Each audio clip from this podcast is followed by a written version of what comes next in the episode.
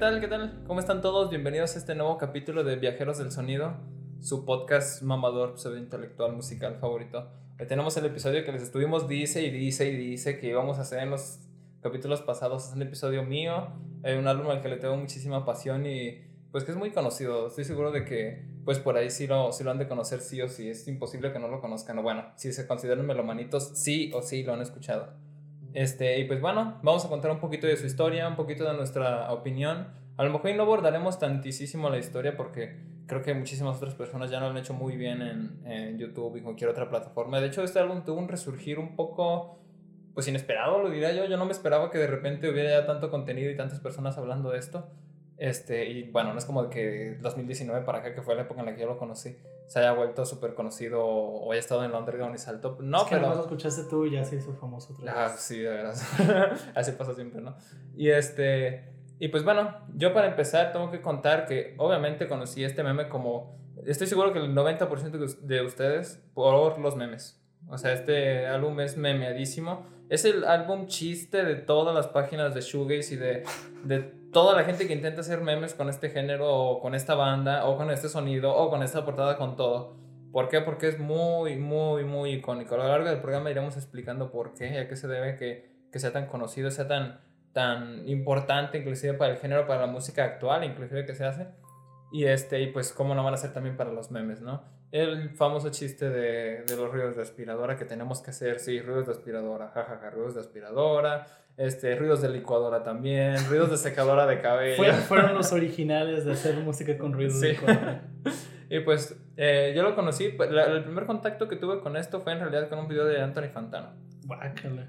Sí, ese fue el primer contacto que tuve. De hecho, se me hace raro que no hayamos mencionado a Anthony Fantano en todo lo que va del, del podcast. Y Pues íbamos muy bien evitándolo, pero. pues yo no lo odio personalmente, tú a lo mejor y sí, pero pues... nah, yo la verdad no lo odio, pero. güey, Pero sí lo odio. Es que, su, es que su fandom, no manches. Aparte, también esto va a sonar muy mamador, pero. Ha llevado gente tan tóxica a fandoms, pues bastante agradables. Como Ujú. Swans. Yo he hablado de Swans antes en el programa y no quiero volver a hacerlo porque luego me funan. Pero bueno, yo conocí a, a, a Loveless por su review clásica, estaba viendo sus reviews clásicas. Había abordado primero el In the Aeroplane Over the Sea, vi su review, después vi por ahí la portada roja, esta tan llamativa que tiene, bueno, rosa, roja. Y este, la vi y dije, ah, pues a lo mejor le doy una chance. Después, en otra oportunidad que vi otra review de, de lado B del canal que yo les había comentado, por ahí creo que lo comentaba, no recuerdo si fue ahí o fue en otro top. Y entonces dije, ah, pues ahora sí le voy a dar una oportunidad. Entre eso ya había visto todos los memes y entonces ahora sí me animé. Sí, tardé un bastante rato en realidad para ponerle bien la oreja, porque como sabrán, yo no venía acostumbrado a escuchar nada, prácticamente nada que sonara experimental. Y esta cosa era imposible que me entrara por los oídos, de verdad. Este, y pues es, ese fue mi, mi caso, ¿no? ¿Tú qué dices?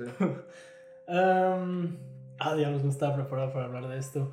Creo que fue al mismo, al mismo punto donde empecé a escuchar este. Tal vez Swans y Sonic Youth.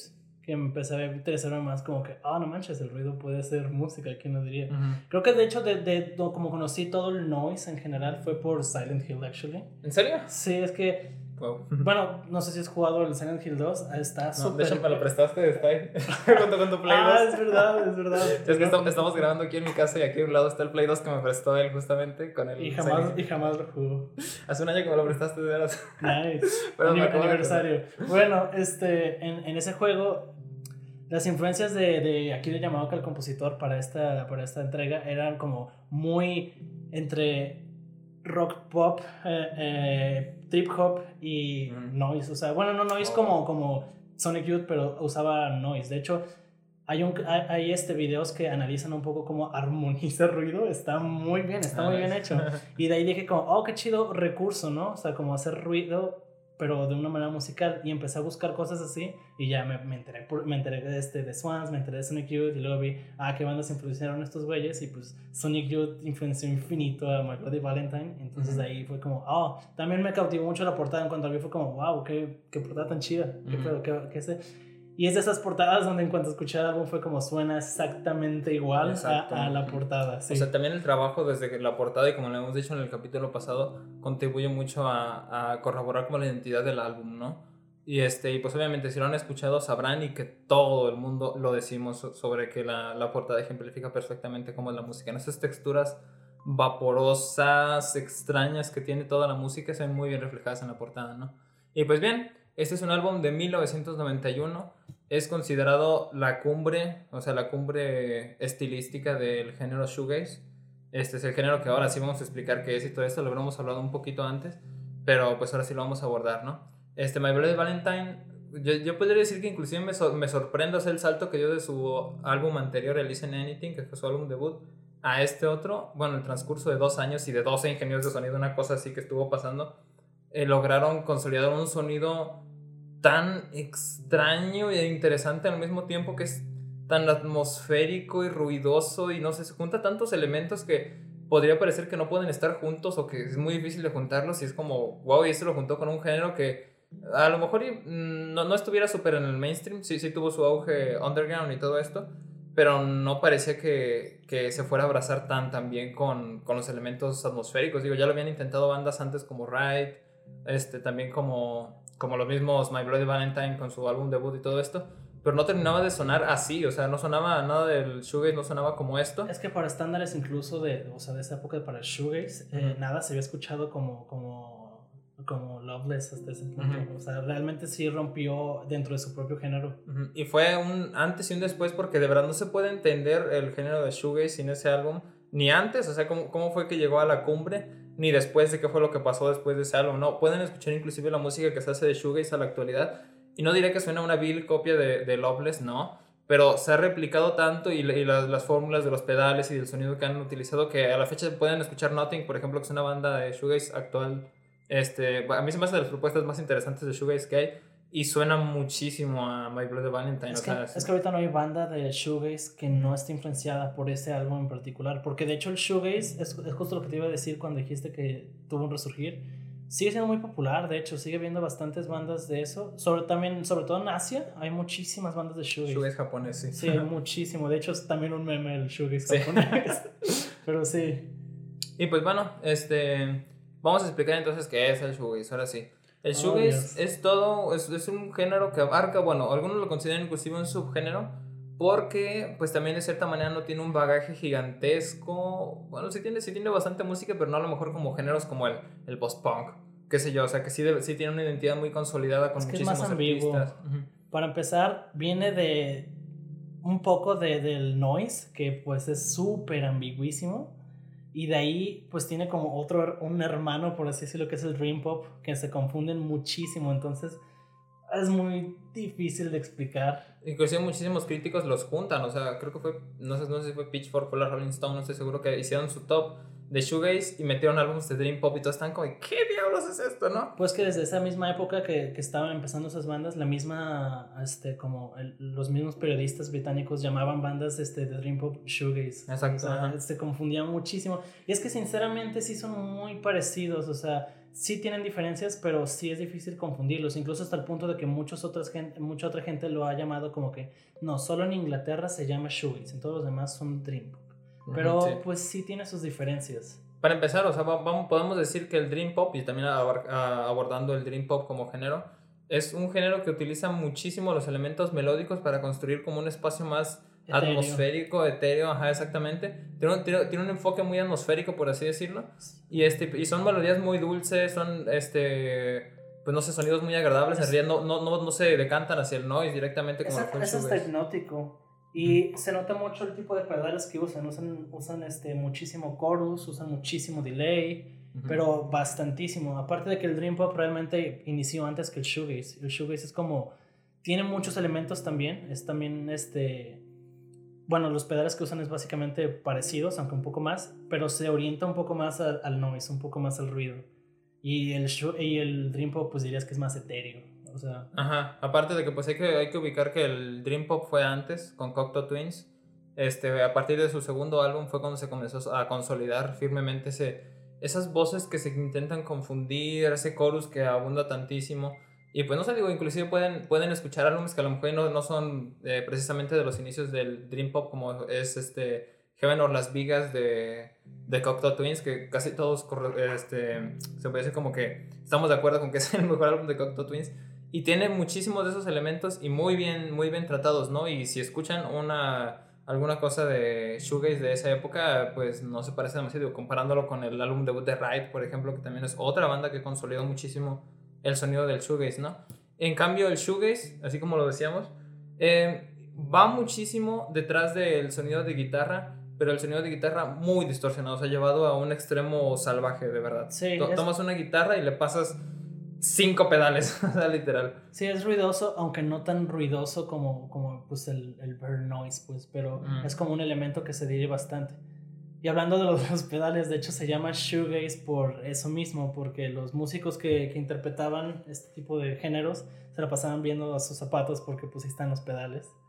De hecho hay una historia creo de, de, no me acuerdo qué banda, pero de un tipo que estaba interpretando, pero tenía como las letras escritas de las canciones este, abajo. las estaba leyendo, entonces todo el tiempo estaba viendo hacia abajo. Sí, y como- exacto. ajá. Digo, a, a fuerza así, se, así se, se terminaban viendo porque tenías que, tenías que sí o sí estar viendo tus pedales para, para poder pasar de canción a canción, inclusive para lograr todos los efectos que te exigía la música, ¿no? Sí, de hecho hay muchos memes también de que es más un pedal que una guitarra. De hecho, incluso hay gente que Sí. ponía el pedal como si fuera una guitarra y la guitarra abajo como si fuera un pedal. Sí. De hecho, también es un, un término, ¿no? El, el, el shoegaze para la heroína, creo. Que, no sé, supongo que salió ese término, o sea, más, o lo usaron ese término después de- del género musical, no estoy seguro. Pero que cuando te inyectabas era, veías, podías ver tus pies por horas hasta que te gustaba y eso decían como, ah, shoegaze. Sí, exacto. ajá. Entonces, Y pues bien, ese es un poquito como de los orígenes. Tengo entendido que fue la revista, la NMA, NME, perdón, la, la primera que había hablado sobre el género como shoegaze como tal. Y pues representa una corriente indie este, inglesa y pues que, que viene como que a definir un poquito parte de finales del sonido de los 80s, Y- finales de los 80s y principios de los 90s. No, y el nombre aparte también, este, como que da muy bien en el clavo con la actitud. De hecho, incluso no fue mal recibido por nadie. Creo que este Simon Scott, el baterista de Slowdive, tiene una cita sobre eso, que él decía como que el nombre, le- el nombre le gustaba mucho y le, hacía- le hacía recordar cuando en un tour de Siouxsie and the Banshees, este um, Robert Smith de The Cure fue el guitarrista Ah, en sí. vivo y decía que le encantaba verlo porque era como un anti-showman. Literal, solo tocaba la guitarra y se quedaba quieto en su lugar mirando hacia abajo. Así todo el concierto, no se movía para nada. Y él le encantaba eso. Y pues sí, tiene como esa actitud. Sí, exacto, ajá. Y pues como, así justamente como tú lo mencionas, pues se pierde un poco el espectáculo escénico que hay en, en todo esto y se va directamente a... a su- Música. sí, directamente a la música como tal. Y pues también es interesante porque no intentan, o sea, no es un trabajo de producción, bueno, eh, el Lopless en este caso sí, pero es un trabajo más en realidad de guitarra, de pedal, pedal, pedal, pedal y pues a ver qué termina sonando, ¿no? Y comienzas teniendo un, un sonido muy limpio de la... Y lo pasas por un montón de pedales y suena como... una hecho, así. De hecho, aquí también quiero hacer hincapié en que creo que las bandas más este, como recordadas, como de hecho como la Trinidad Santísima del Shoegaze, que son eh, Ride, Slowdive y My Bloody Valentine, eran también tan famosas porque eran como más, este, o sea, hicieron su propio sonido de cierta manera. Por ejemplo, My Bloody Valentine eran muy técnicos en cuanto, a, en cuanto a las grabaciones, o sea, eran muy metódicos con esas cosas. Un sonido más de guitarra, pero no como los otros bandas de shoegaze que sonaban en ese momento. Por ejemplo, Ride era más. Yo siento que se enfocaban más en la batería, por ejemplo, en las cosas como lo grababan. Eran muy melódicos, o sea, Ajá. comparados con, con My Bloody Valentine, por ejemplo. Y pues Slowdive también. De hecho, que incluso he visto gente que.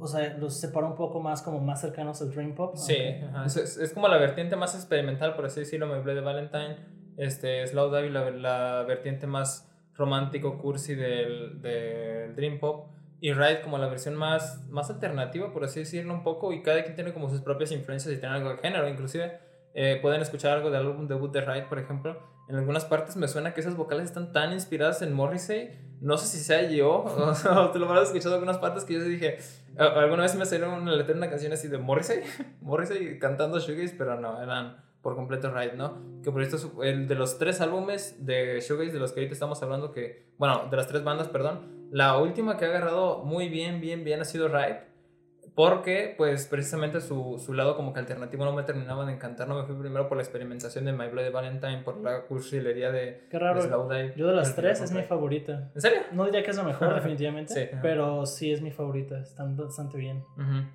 Va, alguna de las recomendaciones aquí de paso que les podemos hacer con, con este género, ¿no?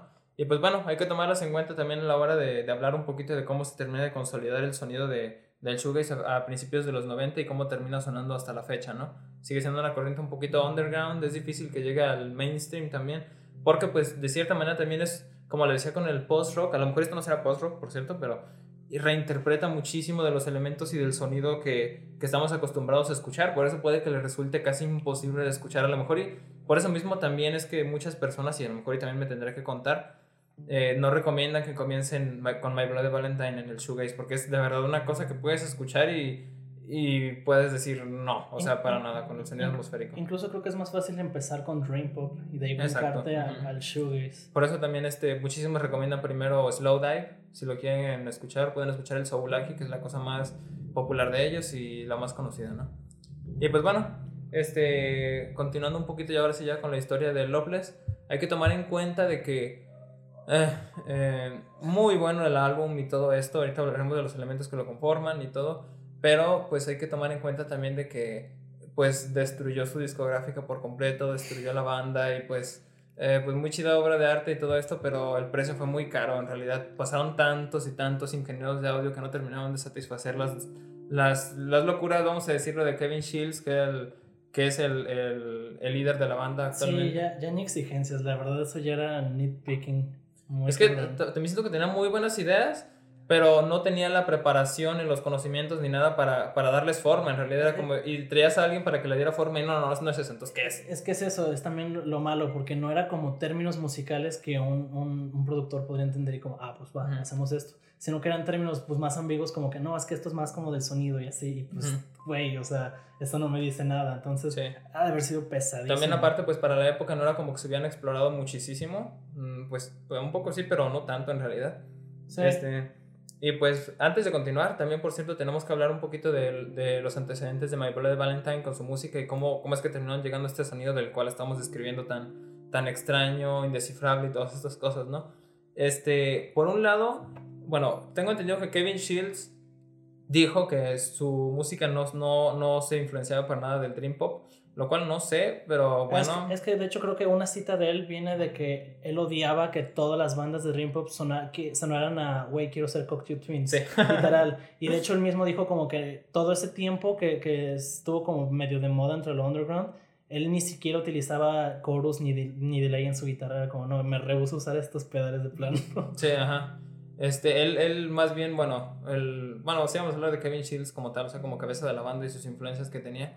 Ve muchísimo de justamente del noise rock, de Sonic Youth, por ejemplo. Tengo entendido que. Muchísimo. Si no fuera por Sonic Youth, no, no existiría My Bloody Pues incluso tiene esos experimentos de afinación en sus guitarras a la hora de tocar las canciones y todo eso también están afinadas de una forma bien rara. A lo mejor no, no las tocarán de una manera toda extraña y tronarán sus amplificadores y todo esto. este, bueno, se tronaron los oídos, no sé si lo sabían, eso sí. Sí, de hecho, ahorita todos los, los integrantes de, de My Bloody Valentine, ah, My Bloody Valentine tienen un, un problema severísimo de, de audición. Sí.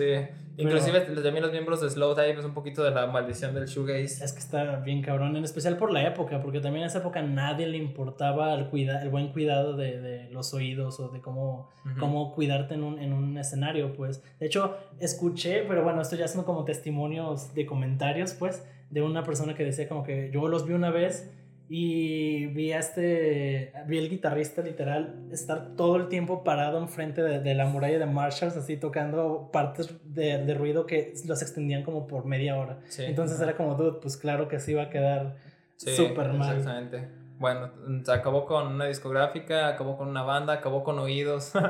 o sea, es una idea, ese fue el precio de, de llegar a esto, no fue fue como el, ay, Dios mío, iba a ser una cita Berserk. tienes que sacrificar, tienes que sacrificar para llegar a eso. Dios mío, perdón. Estamos sacando el, lado taco aquí. Eh, entonces, bueno, ya regresamos. Eh, influencias de Sonic Youth, en especial tengo entendido que el Mad Moon Rising. Sí, ese es el álbum que mamaba bien duro. Este, y también, tiene, también tiene muchas influencias de, bueno, al menos en su primer trabajo, en su primer EP, creo que pues literal sonaba The Cramps mezclado con Sonic Youth. Ajá, o sea, el, el ámbito post-punk, o sea, la, la vibra post-punk también que traían, que era, era, Dios mío, o sea, sonaba muchísimo a post-punk, y era un post-punk que también empezaron los del 83 y todo esto, que no, no, se, no se terminaba de tirar al, al, como al rock gótico y todo esto que estaba como que queriendo pegar más y todo, ni tampoco hacia el noise y terminaba como, pues, eh, algo agradable por ahí de escuchar, pero ni de chiste, estaba al nivel al cual llegaron 10 años después o algo así, ¿no? Sí, para nada. Pues tengo entendido que comenzaron en el 83, como, como lo mencionaba, y pues sus trabajos este, en estudio, no sé si comenzaron en el 85, hasta el 88 tenemos su, su álbum debut, y sus, sus, algunos de sus trabajos anteriores también comenzaron a asemejarse tantísimo a The Jesus and Mary Chain, una banda que también eh, recomiendo muchísimo. Y este, también formaba parte de la discográfica que terminaron llevando a la ruina. Este, también pueden escuchar eh, los trabajos que tienen, sus, sus, primeros trabajos, e inclusive el álbum recopilatorio que tienen en Spotify, que gracias al cielo los volvieron a poner en Spotify, maldito sea. No, no tienen todos los EPs como van, pero pues tienen la colección de RARs eh, and EPs de tal fecha, tal fecha. Y pueden escucharlo, suena de Jesus and Mary Chain muchísimo, suena también al post-punk y todo eso.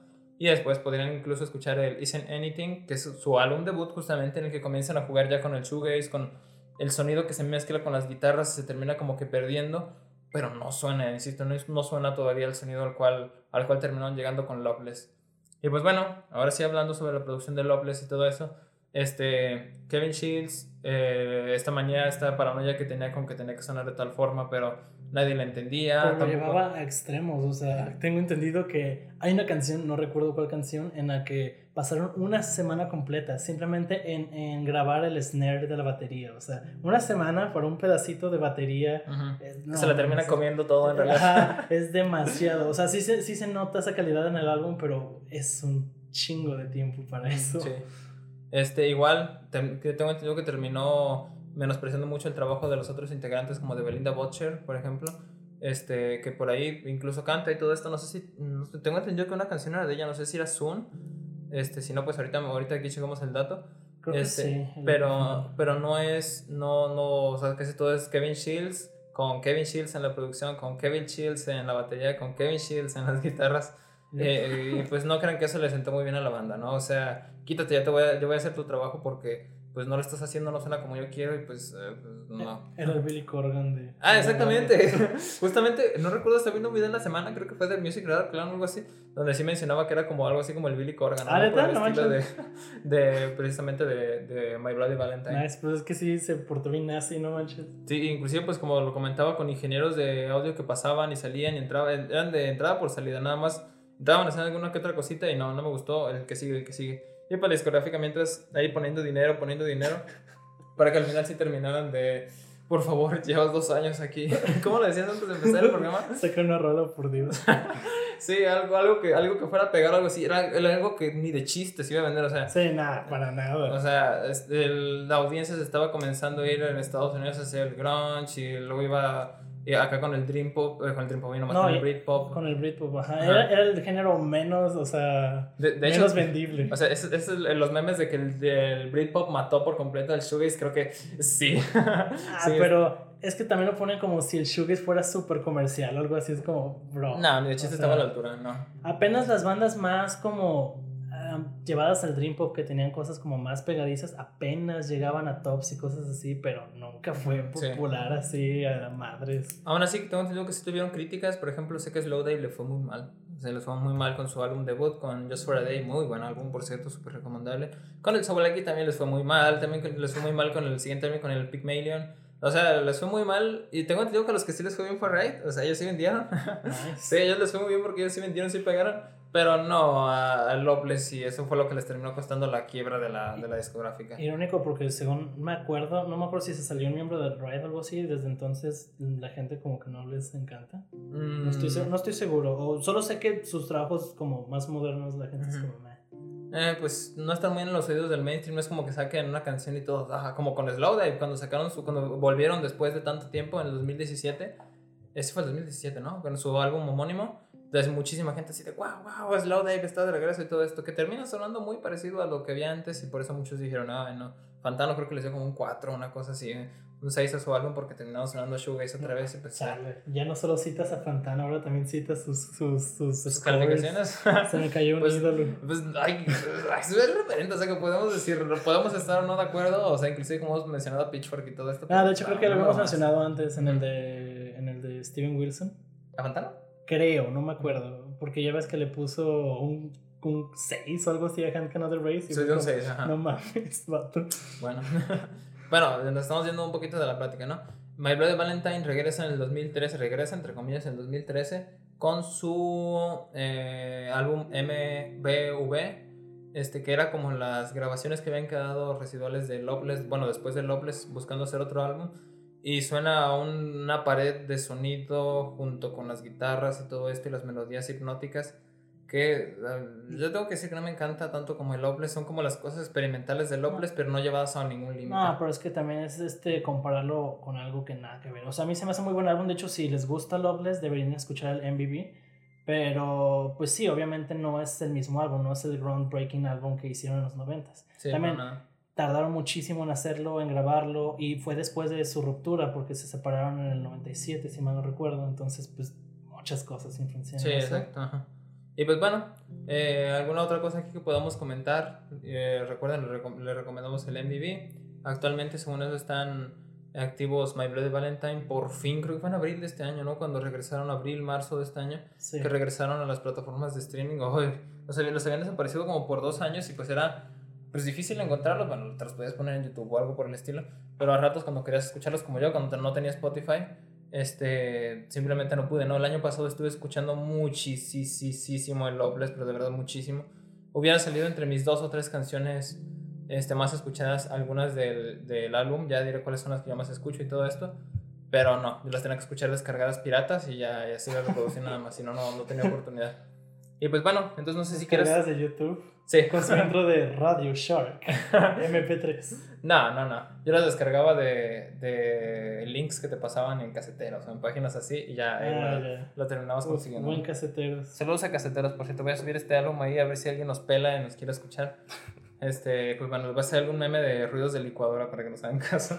Pero bueno, entonces no sé si quieres hablar un poco de las canciones ya o tengas algo más que comentar con respecto al género. Mm, no, podemos hablar del álbum ya como tal. Ok, este, pues vamos canción por canción. Este álbum eh, eh, abre con Only Shallow, que, oh, joder.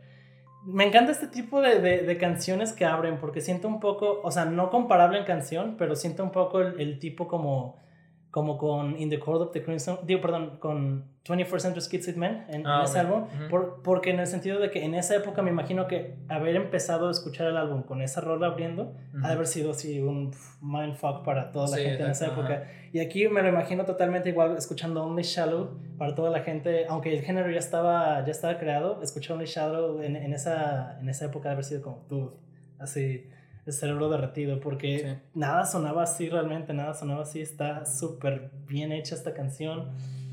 Usan recursos de guitarra, pues que no son como originales y son cosas que se habían usado mucho, pero uf, las usan de una manera muy, muy buena.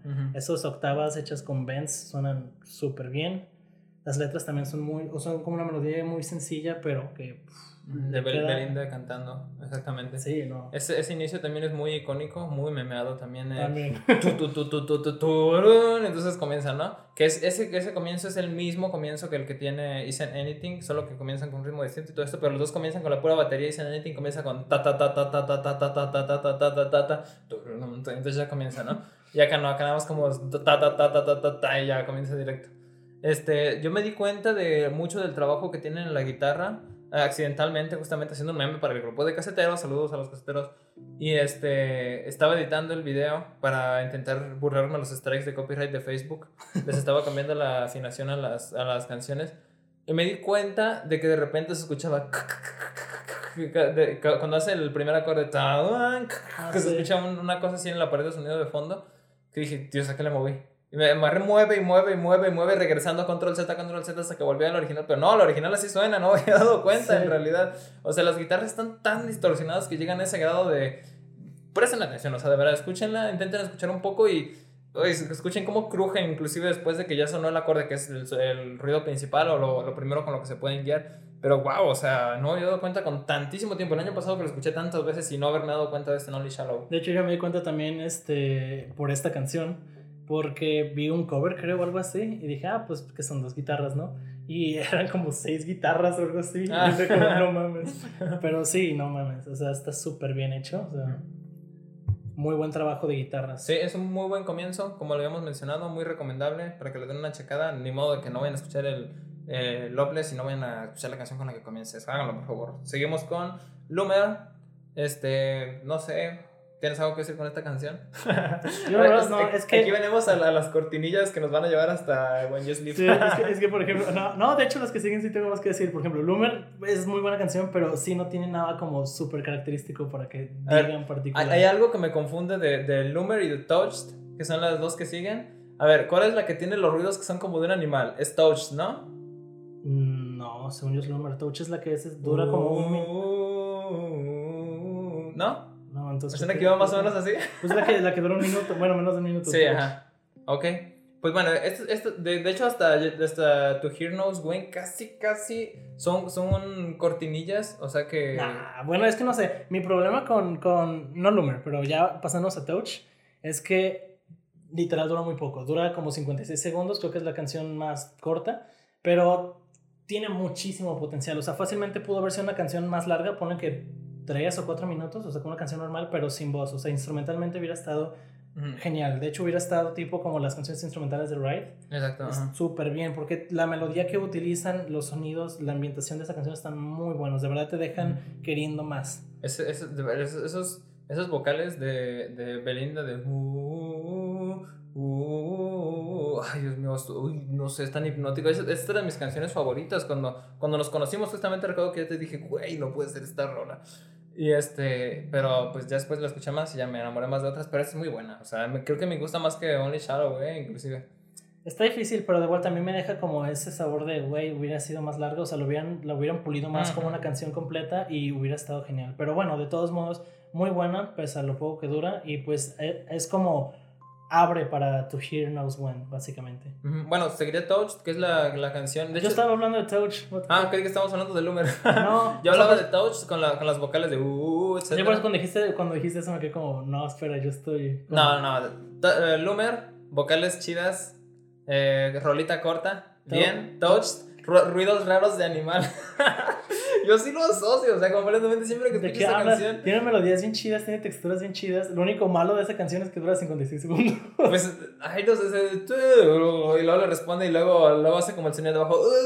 Pues por eso se pudo, se pudo haber desarrollado para mucho más, o sea, se hubiera ah, desarrollado muy bien. Digo, como canción instrumental hubiera estado bien chida, pero pues no, o sea, quedó más o menos como un interludio o un intro. O la, las cortinillas de las que la mencionaba. Esta es una canción que he visto que algunas personas que hacen reviews o críticas o la reactions la sacan un poquito de, de o dicen que es la menos chida o algo así. Pues, no sé si estás de acuerdo, me gusta el experimento este. Es que, es, que es eso, yo siento que solo es más como un hecho, una cosa de que no está bien aprovechada, o sea, no se desarrolló bien, pero no diría que es como chafa o algo así. No, no, no, está muy bien, muy, muy buen trabajo con la construcción atmosférica. To Hear Knows When, siento que, lo siento muchísimo como una, una, no sé, o sea, es como un ay, no sé, una de las partes más atmosféricas, abrasivas en el sonido que tiene todo el álbum, así que prepara muy bien para desembocar en When You Sleep, que es una parte muy fuerte en cuanto a los apartados melódicos, pero justamente siento que estas, estas, estas transiciones de las que hemos estado hablando sacan a relucir muchísimo en cuanto al trabajo virtuoso de construir una atmósfera, de hacer un sonido, de, de conseguir esas texturas vaporosas, ese, ese, ruido que les mencionábamos, ¿no? ese ruido que se termina convirtiendo, es, es más como tomas ruido, lo conviertes en ambiente y el ambiente lo conviertes en música. Ahora, si no te vas directamente a hacer la música, es como todo un proceso para terminar llegando a, a este, estos sonidos, ¿no? Sí, o sea, como un ruido más orgánico, por así decirlo. Muy bien logrado, por cierto. Aquí en To Hear Knows When, como les digo, es una muy buena preparación. Yo siempre que escucho When You Sleep, cuando tengo ganas de escuchar esta canción, siempre escucho primero To Hear Knows When para prepararme muy bien a llegar a When You Sleep, ¿no? Aparte de que pues también contrasta mucho con el, el trabajo que hace con When You Sleep. No sé si tengas que comentar algo, continúo. No, no realmente, ya podríamos pasar a When You Sleep, que uf, pues es un punto altísimo del álbum. De hecho, tal vez sería el punto más alto para muchos. He visto que es la favorita de muchísimos y con mucha razón. De hecho, creo que las más citadas del álbum en general son como Only Shadow, Shallow que abre Luego When You Sleep, que es como está a la mitad, y Soon, que pues es el final del álbum. Soon, exactamente. Y de hecho sí, sí creo, o sea, sí diría que son como las mejores canciones del álbum, entonces está como muy bien distribuido, que una está al principio, una está en medio y otra está al final. Exacto, ajá. Muy buena distribución, este, muy, aquí contrasta muy bien justamente con lo que yo les mencionaba de To Hear Knows When, es como muy atmosférico, muy vaporoso y de repente el ataque melódico que tienen, este, las guitarras tan, tan, tan, que suena como ringtone de celular, una cosa así Y es como, ok, pues a ver qué hacen con esta melodía. No, voy a repetir esta melodía de los 4 o 5 minutos que dura esta canción. Y voy a terminar, terminar utilizando un elemento melódico más como atmosférico, en ese sentido de loop repetitivo y todo esto, que a lo mejor abundaba ya en, en, en la música, pero no a este grado. O bueno, no, no lo siento así, ¿no? De hecho, diría que, o sea, también bajo esa misma idea es lo más accesible del álbum, incluso también. Y ah, de vuelta, es que hacer algo accesible con este tipo de sonido merece muchísimo crédito. sí, esas, también esas, esas texturas hipnóticas, psicodélicas que terminan sonando, o sea, en todo momento, suena como como de verdad si estuvieras borracho, estuvieras mareado, una cosa por el estilo, te estuvieran haciendo algo en la cabeza. Y suena muy exagerado. Así, yo también cuando me lo planteo en las primeras veces era como, ay, Simón. Y lo, que yo lo escuchaba, no, no lo lograba terminar de apreciar ya hasta mucho tiempo después me terminé dando cuenta, ¿no? Gracias a canciones como con este, When You Sleep, con Sometimes, ahorita que llegamos ya hablaremos de esa canción, o de Loomer, por ejemplo. Gracias a Spoiler. bueno, eh, I Only Said también la canción que sigue, eh, elemento, es, un poquito a lo mejor, no, no, no, es igual a When You Sleep para nada, pero comparte el, elemento melódico repetitivo del ostinato de sí. sí, esa sigue con un poco el tropo de ser más melódica.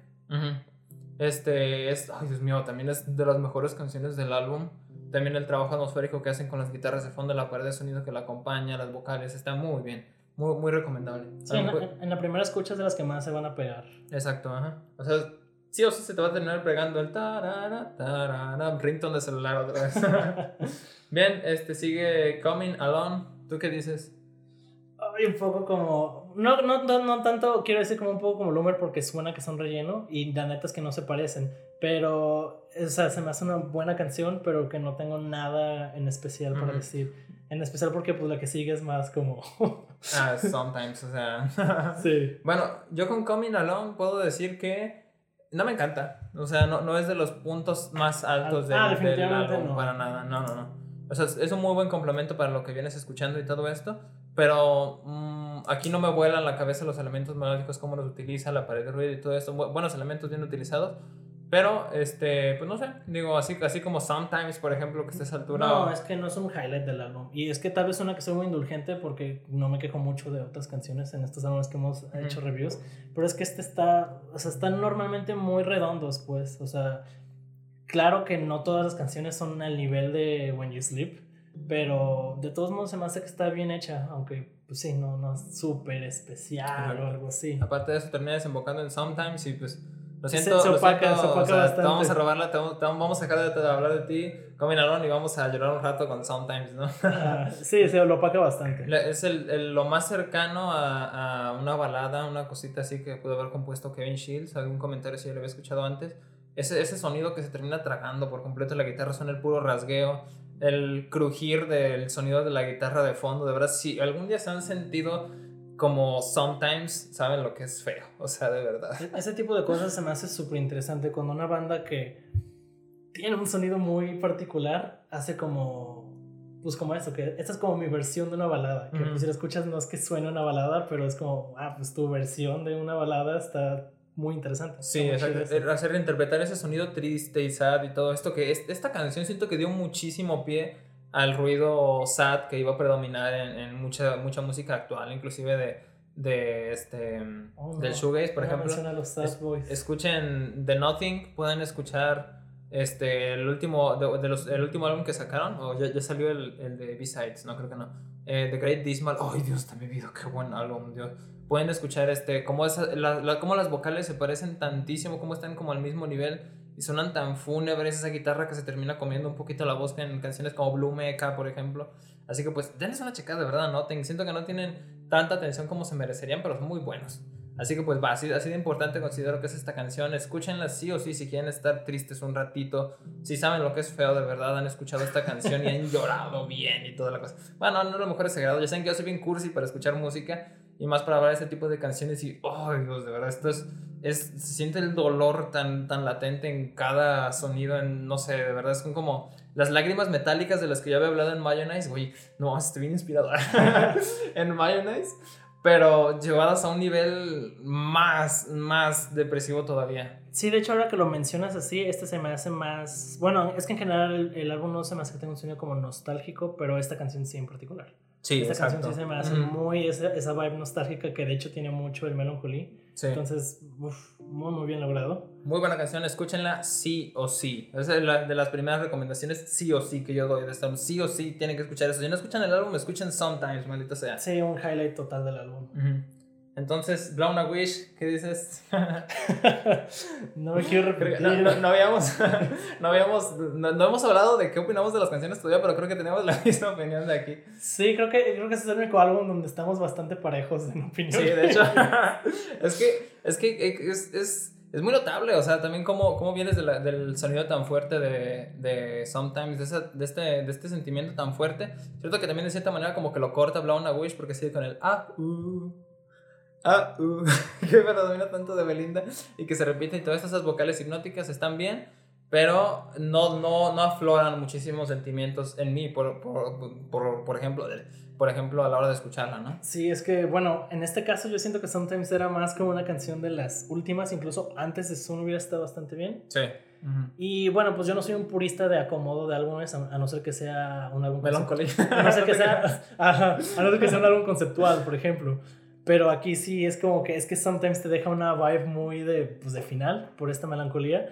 Y pues las que siguen sí son como medio. Sí, Ay, te, cambia, te- cambia te- el. te rompí el estilo. O sea, Sí, exacto, ajá. Yo digo, y aparte de que esto termina desembocando en What You Want, no sé si tú tengas que hablar de esta canción porque voy a aventarme una Biblia con esta rola. no, no, no, date. Quiero, quiero primero escuchar tu. What tu You rant. Want es una, lo voy a decir, me voy a basar. What You Want no es una canción muy conocida de- del álbum, pero maldito sea, Dios mío. Créanme que es la canción que más me ha inspirado de My Bloody Valentine, de todo este Ah, álbum. yo, yo creí que ibas a hacer una rant al respecto. Que te ibas ¿Qué? a quejar de la Ay, canción. no, no, como que no de, conoces. de- de hecho, por eso yo estaba como, no, güey, pues a ver qué dices. No, no, no, no, no, para nada. O sea, What You Want siento que tiene tantísimo esa, esa violencia y esa energía que las guitarras este, te vienen como que anunciando y que tienen en parte del álbum, pero que no truenan, no, no, no terminan de no terminan de, de comerse todo el sonido, de distorsionar todo. Por eso después de en la época en la cual yo estaba escuchando My Bloody Valentine, o sea, es- específicamente este álbum, recuerda que escuchábamos música y yo te decía, güey, esto le falta distorsión, güey, esto le falta distorsión, Ah, güey, esto... sí. todo, todo necesitaba distorsión después de haber escuchado esto y de, haber, de haberme pegado muchísimo con, con What You Want. Créeme que esta canción la escuché. No, creo que ha de haber sido la canción que más escuché el año pasado, pero como Spotify, no, no, no estaba en Spotify, nunca me. Pues nunca creo me- que hasta de Black Midi dijiste le falta distorsión. Y yo, como, güey, no mames. Ah, no, lo hago de Black Midi le falta distorsión. No, güey, está perfecta esa No, canción como está. Este, lo, lo único que a lo mejor, bueno, a lo mejor no, no criticaría, o sea, este final con el que, que tiene toda la canción, o sea, con este sonido etéreo que se termina difuminando y que termina mezclándose en, en Zoom, por ejemplo, a lo mejor podría decir que está mal, pero no, o sea, de verdad, el, No, el, el yo creo recorrido violento que de verdad tiene esta canción tan enérgico, tan fuerte, verdaderamente fuerte, siento que ninguna otra canción del álbum lo tiene. ¡Ay! Sí, es- son opiniones muy impopulares porque yo no he escuchado, o sea, por lo menos no he visto muchas personas que de verdad hablen de What You Want o que de verdad lo reconozcan, inclusive tú. Creo que pasa. ah, A mí sí me gusta bastante y de hecho yo podría, bueno, si hubieras atacado ese final que no lo hiciste, lo hubiera defendido por completo. Pero yo siento que pasa un poco lo que pasó con la canción antes de, de, de Sometimes, de que viene antes de Zoom, entonces es como, ok, no la voy a apelar tanto porque Zoom ok, es sí. Zoom. No es un highlight muy Ajá, bueno, ajá, ajá. entonces creo que, es, creo que le pasa algo así, pero la canción tiene calidad brutal, o sea. Sí, exactamente. De verdad, siento que lleva de verdad un límite ese, esa violencia que tienen las guitarras, ese, esa euforia, de la verdad. ese- agresividad, sí. Sí, es- y también cuando se terminan las vocales y comienza el coro de la guitarra tan, tan, tan, tan, no, de verdad es, es muy bueno, de verdad, escúchenlo sí o sí. Otra, otra de mis sí o sí que tienen que escuchar. Mis sí o sí de, de, de este álbum van a ser esos dos Sometimes y, y What You Want por completo. Así que escúchenla, la canción que más me ha inspirado de My Bloody Valentine, una de las canciones más inspiradoras que he escuchado yo personalmente. Y eso que se ve en cursi, o sea, ustedes me han escuchado de, de rolita triste tras rolita triste, que el folkcito bonito, que esas cosas. Y esta canción desentona mucho con las demás, de las demás canciones que yo pondría en mi lista de canciones inspiradoras. Pero bueno, ya. Ya, ya, ya lo dije, ya podemos continuar. Estas canciones inspiradoras de amar todo Beatles. Ay, no. todo no. Car Seat Headrest. No, bueno, Car Seat Headrest a lo mejor sí, pero Beatles no, güey. Ya, ya pasé esa etapa. Ah, bueno, ya, a ver, pues terminamos con Soon. ¿Vas a, hablar tú o hablo yo? Tú empieza porque ya estás No, bueno, ya. estás, muy. Estoy inspirado, échenme otra rola. Estás No, eh, eh, Soon es un muy buen cierre, es un muy buen cierre. Sí, Aquí ya, totalmente. ya van también, este, de- van de la mano completamente con el, con el, trabajo de los ostinatos rítmicos y todo esto. Siento que también esa es una de las cosas que le terminó encantando, por ejemplo, a Brian Eno, porque Brian Eno elogió justamente a Zoom, que era como el nuevo estándar de la canción pop o algo así. Mm, de este hecho, no, y aparte, ahora que lo mencionas, creo que nunca lo mencionamos como una una influencia para, para, el género, pero Brian Eno definitivamente es... Sí, el trabajo de los loops y de todo esto que he hecho, por ejemplo, con Talking Heads en Remaining Light o qué sé yo, es, es muy, muy importante para este tipo de música, ¿no? O sea, cómo, cómo, cómo, terminan no cansando la música con el loop que utilizan tan, ta, ta, ta, taran, tan, tararán, taran, tan, taran, tan, que utiliza esta canción de fondo, ¿no? Esos sonidos también que quiera sonar como electrónico, un poquito bailable, como de, de una discoteca noventera o qué sé yo, una cosa así este, pero que convive muy bien con el sonido de guitarra, con las vocales tan vaporosas, con todo esto, y terminando un sonido muy agradable. Es una canción aparte larga y es muy agradable de escuchar. O sea, como final rompe a lo mejor con la violencia que, que había tenido What You Want o que parte del álbum había tenido como con Only Shallow, por ejemplo, y termina no terminando ni melancólico, ni bonito, ni nada así, sino como muy agradable en realidad, es algo muy escuchable y algo que, que sí o sí tienen que escuchar también. Sí, y contrasta mucho con el inicio del álbum, de hecho. Exacto yo ya lo he mencionado muchas veces en otros álbumes como el Dirt o el Melancholy, pero me mama que un álbum empiece muy bien y termine muy bien. Termine muy bien y este álbum es totalmente eso. Se convirtió mucho también, a lo mejor ya, ya cerrando ya el tema de las canciones y todo eso, escúchenlas por, por favor. Se convirtió mucho en un, en un emblema de, de la comunidad de melomanitos y de todo esto. Parecía que de verdad eh, o por lo menos así parece que en momentos llega así gente diciendo, güey, ¿han escuchado este álbum? Y es como de, todos, todo el grupo de caseteros ha escuchado ese grupo, todos. O toda, toda persona que obviamente se, se diga culta tiene que haber escuchado este álbum, sí o sí. Así que a lo mejor les venimos aquí a hablar de que acabamos de descubrir el agua tibia pero, pues, espero y, bueno, espero y nuestro target lo, podamos llegar a alguien a quien no lo haya escuchado y pueda, pueda decir algo al respecto, pueda escuchar algo nuevo. Si no, pues también que nos digan ustedes qué opinan y que, que me digan que estoy equivocado por decir que What You Want es de las mejores canciones del álbum, maldita sea. Alguien lo va a decir, alguien lo tiene que decir, maldita sea. Este... Ah, bueno, yo este, ya no tengo nada que decir de My de Valentine, pero sí quería como eh, recomendar algo. Por ejemplo, si el shoegaze es como demasiado ruidoso para la gente, pues como creo que ya lo habíamos mencionado, sería un poco mejor empezar con, con Dream Pop. Mm. Yo podría recomendar dos álbumes de Dream Pop que pues no son realmente como la norma, o sea, no he visto que los recomienden mucho porque normalmente siempre recomiendan los mismos y no los culpo. Pero por ejemplo, recomendaría mucho Floating into the Night de Julie Chris es la, es la compositora de, de la música de, de, Twin Peaks. Ah, de Twin Peaks. Entonces, uf, es un álbum bastante muy bien hecho, se nota muchísimo su dominio, pues ahora sí que estudiado, teórico de, de la música que hace y se siente muy bien, se siente como una versión un poco más cerebral de este tipo de música, porque no es tampoco tan emocional, o sea, está muy bien, vale mucho la pena checarlo. Y Lingering de uh, Sleep Party People Sleep for People es un problema, mucha gente lo considera más post-rock, mucha gente lo considera más dream pop, pero Ah, escúchenlo, vale mucho la pena. Yo sí lo pondría dentro del Dream Pop. Vale bastante Si quieren escuchar Dream Pop, aquí con esta misma recomendación, les recomiendo Treasure de Cocteau Twins. No sé si lo habrás escuchado, muy, muy buena. Ah, pues fíjate, ese sí es como un estandarte, ese sí es un, ese sí es un clásico por que veas del Dream Pop. Sí, este, incluso noto que, que había mencionado que el Heaven of Las Vegas era, era el mejor álbum de Cocteau Twins. Creo que, no sé si este o el Heaven of Las Vegas, ambos son muy buenos. Los dos valen bastante la pena. sí, Heaven of Las Vegas, ya lo había comentado. Inclusive pueden escucharse también el, el debut de Cocteau Twins, que no es Dream Pop, es como rock gótico, este, una cosa así. Muy bueno también, ¿eh? O sea, que comenzaron con todo Cocteau Twins. Y hablando de, de shoegaze un poco, bueno, aquí voy a hacer un poco de, de, favoritismo, pero como dije, a mí me encanta mucho Ride y sé que todo mundo ha escuchado también Nowhere, porque Nowhere es el, el, el Loveless de Ride. Pero vale mucho la pena checar eh, su segundo álbum, Going Black Again. Blank Again. Uf, joya. A mí incluso me gusta más que el Nowhere. Digo, no digo que sea mejor, pero me gusta más. E incluso si quieren como un take más moderno de esta banda, tienen Weather, Weather Diaries del 2017, también muy bueno. Aquí mezclan muy bien lo que es sus partes más como ruidosas y ambientales con sus partes más pop. Vale mucho la pena. Sí, mm, me ganaste el comentario de Going Blank Again. No sé si más adelante tengamos oportunidad de hacer algo, algún otro review yo de quisiera, Yo quisiera hablar de, de, ese álbum, sinceramente. Por eso no quiero hablar mucho ahorita de eso, pero vale la pena. Bueno, les adelantamos que es muy, muy, muy bueno el Going Blank Again. Les damos una. Este, los invitamos a que lo escuchen, es muy bueno. También, si tienen la oportunidad, ya lo habíamos comentado, escuchen algo de, de Slowdive. Ahí tenemos el So Blacky, ese es su álbum más aclamado, el más querido, super cursi, super llegador.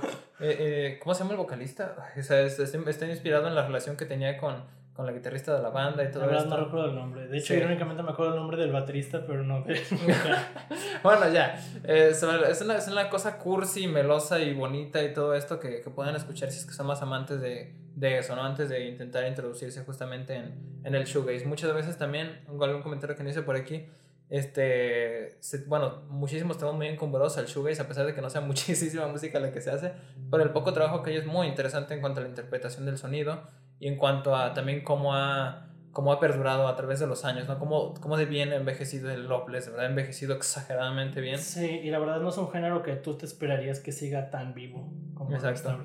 Muy underground, eso sí podrá ser, pero sigue, sigue habiendo material de esto, ¿no? Y pues bien, este fue el capítulo de esta semana. Este, esperemos si nos digan qué les parece. Déjenos algún comentario porque casi nadie comenta por aquí. No sé si hayan llegado al final de este podcast, por cierto. Este, no se les olvide pasar a darle like, a dejar algún likecito con el Rafilla. Él nos está ayudando con nuestro intro. Por cierto, le di una mejorada al intro que teníamos y pues, uh, saludos Rafa. Este, no olviden dejar algún like también en Facebook. Síganos en nuestras redes sociales. Y pues aquí nos vemos la siguiente semana con un capítulo nuevo. Yo fui Omar. Y yo fui Lee. Y nos vemos a la próxima.